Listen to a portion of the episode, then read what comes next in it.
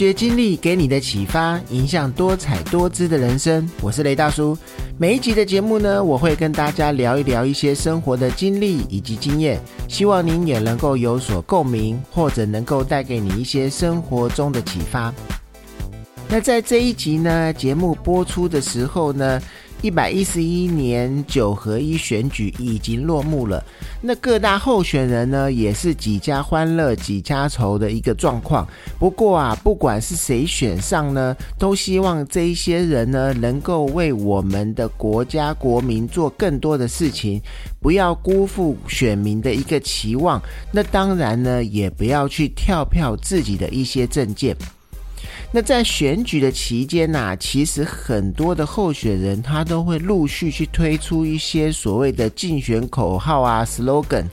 那专家也指出呢，今年很多候选人的口号呢都没有办法去凸显自己一个个人的特色，而且也没办法去。以展现他的一些优势或者是他的特质，所以严格来说呢，这些参选的大咖们呢，他们的主轴呢，其实都不及格。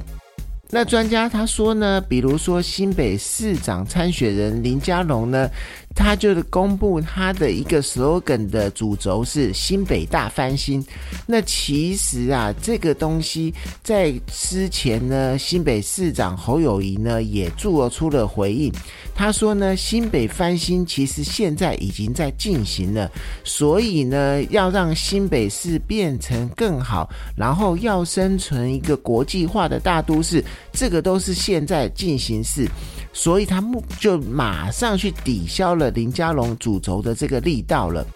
那再来呢？国民党台北市长参选人的蒋万安呢，他也讲出呢，你家台北就是无限这一个主轴。那其实啊，这一个主轴，不管是套在黄珊珊或者是陈时中的身上，也都是可以使用的。完全就是没有办法去凸显出蒋万安好像是为他量身定做一样，而且也没有办法去展现他的一些优势或者是特质。所以呢，这个主轴要取成什么样子，真的非常的重要。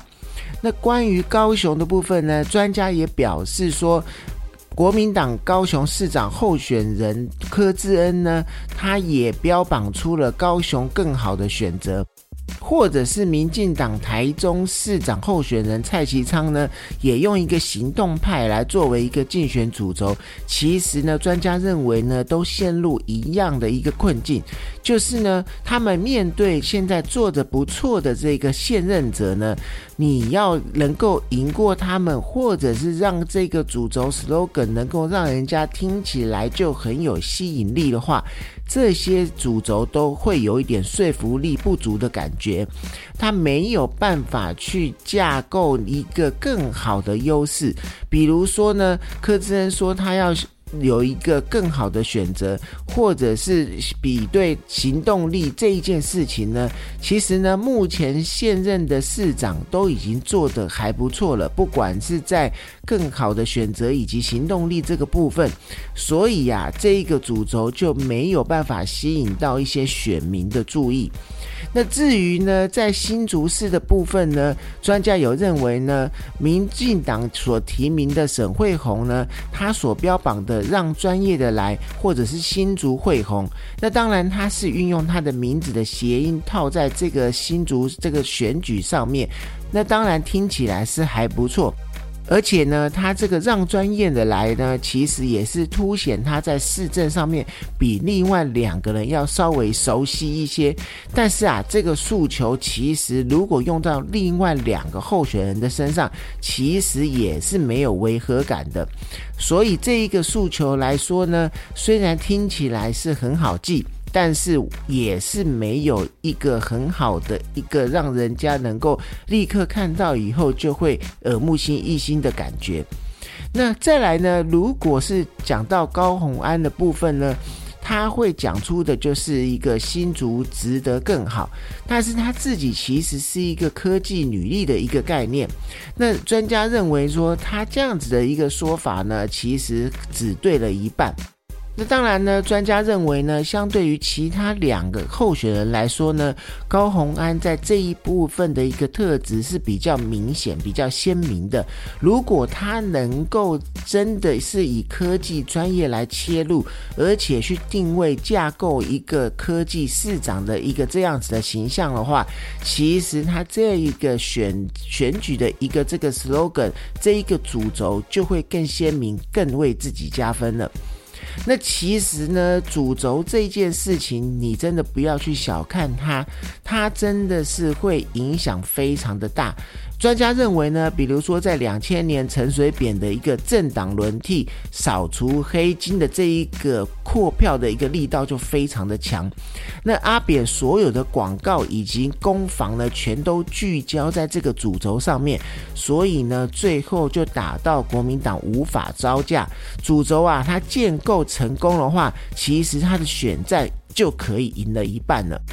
而我们讲到选举呢，很多人的候选人呢，也会运用他的名字或者是一些谐音的部分，去建立一些选举的一些标语或者是一些口号。那其中一位彰化地方议员候选人的。他的标语呢，跟他名字的念法竟然几乎是刚好一样，所以很多网友都说啊，你真的是赢了。那有一名网友在脸书社团的路上观察学院呢，他贴出了一张在彰化街头拍摄到的一个照片。这一张照片啊，是参选当地区的一个第二选区彰化花坛分园的一个民进党籍参选人辜黄义。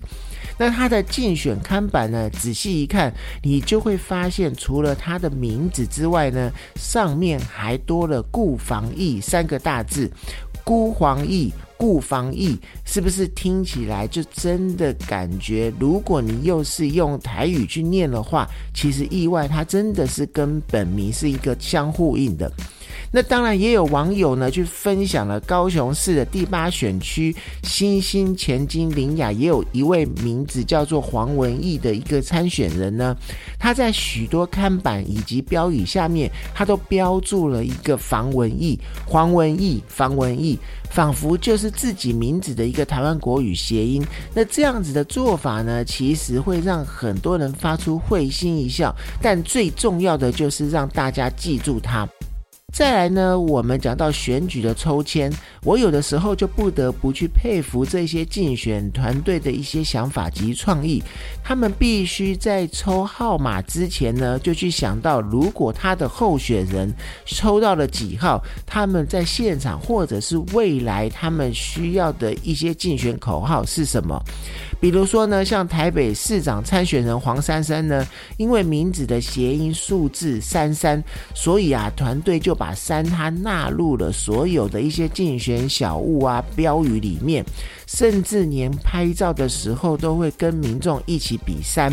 那当然幕僚非常的用心，但是他们也很担心，因为啊，今年。的部分呢，光台北市就有十二组参选人，所以呀，你要去抽到这个三这个数字，基本上就是十二分之一的一个几率。所以，假如黄珊珊没有抽到三号，那支持者一个失误，不小心投三号就投给了别人了。那当然呢，最后的结果呢，黄珊珊呢，她是抽到了八号。那真的就像刚刚讲的，毕竟现在这一次台北市长的候选人有十二组，所以你要抽到三号的几率真的是非常的低。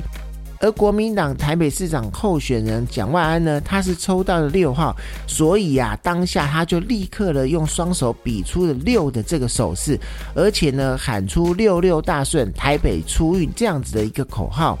而刚刚讲到的台北市长候选人黄珊珊呢，她是抽中了八号，事后呢就跟竞选团队一起高喊八号黄珊珊，台北发发发。而民进党台北市长候选人陈时中，他抽中了十二号，所以立刻激动的喊出台北十二区全挺陈时中。所以就像我刚刚讲的，这些你抽到的号码。都要有一个口号相呼应，尤其是在台北市有十二位候选人，所以你要这些呢幕僚团队呢都需要去想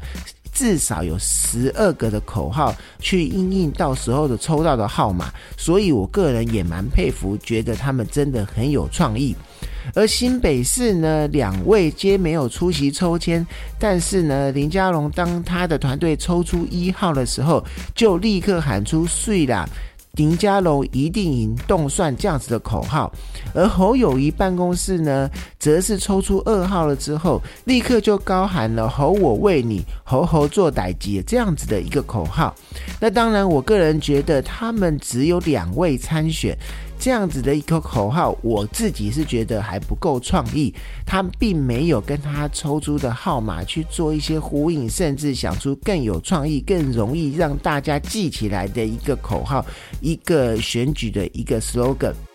而在高雄的部分呢，高雄市长参选人柯志恩，他抽出三号之后呢，当下就用手比出三的一个手势；而陈其迈呢，他抽出四号之后呢，台下马上就高喊出“再拼四年”这样子的口号。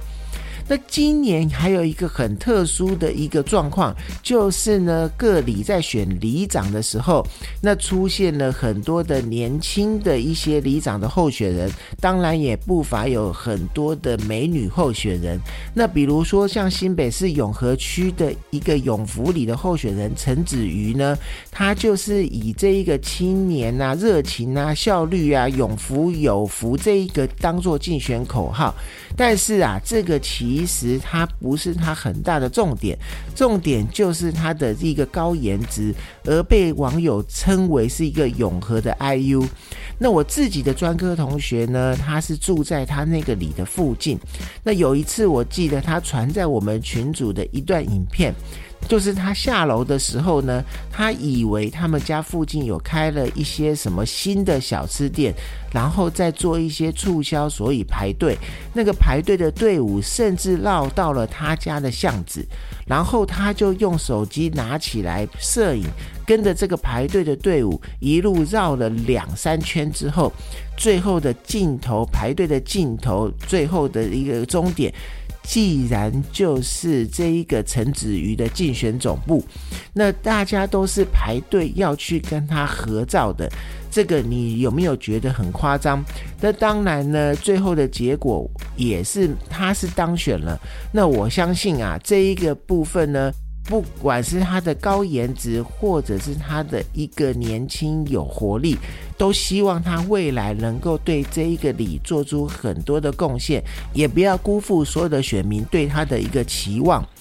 那当然呢，今年还有另外一个有趣的现象呢，就是很多的选举小物呢都会是有口罩。那因为大家可能这一个刚好是防疫的关系，这一路下来啊，其实大家收到非常多的口罩以及酸痛贴布或者是牙线。因为呢，它当然选举小物是有一个金额上的限制，所以这些又实用又能够达到一些竞选效果的小物，当然。是非常的红，那在网络上呢，跟在一些新闻媒体，你就会看到呢，也有那个民众很幽默，他就贴了一张纸条在他的信箱外面，写说呢，谁能够用口罩把我的信箱塞满，我就投谁。然后呢，过了一段时间之后，你就发现呢，他的信箱被满满的口罩跟被塞满了。那看到这个景象，我也是真的觉得非常的有趣。那再来呢？这一次的选举呢，不管其实不止这一次，以往的选举，我自己每一次都会有一个疑问，然后也会让人有点醒思的一个部分呢，就是每一次到了大概选举前两周左右，甚至三周前左右呢，就会有一些候选人开始贴出抢救或者是一些危险的这一些标语，去让你去吸引你，让你去希望你去投他一票。那这个部分呢，我之前呢最近也看到了一个标语，他就是写某一位候选人说他很棒，但是他很危险。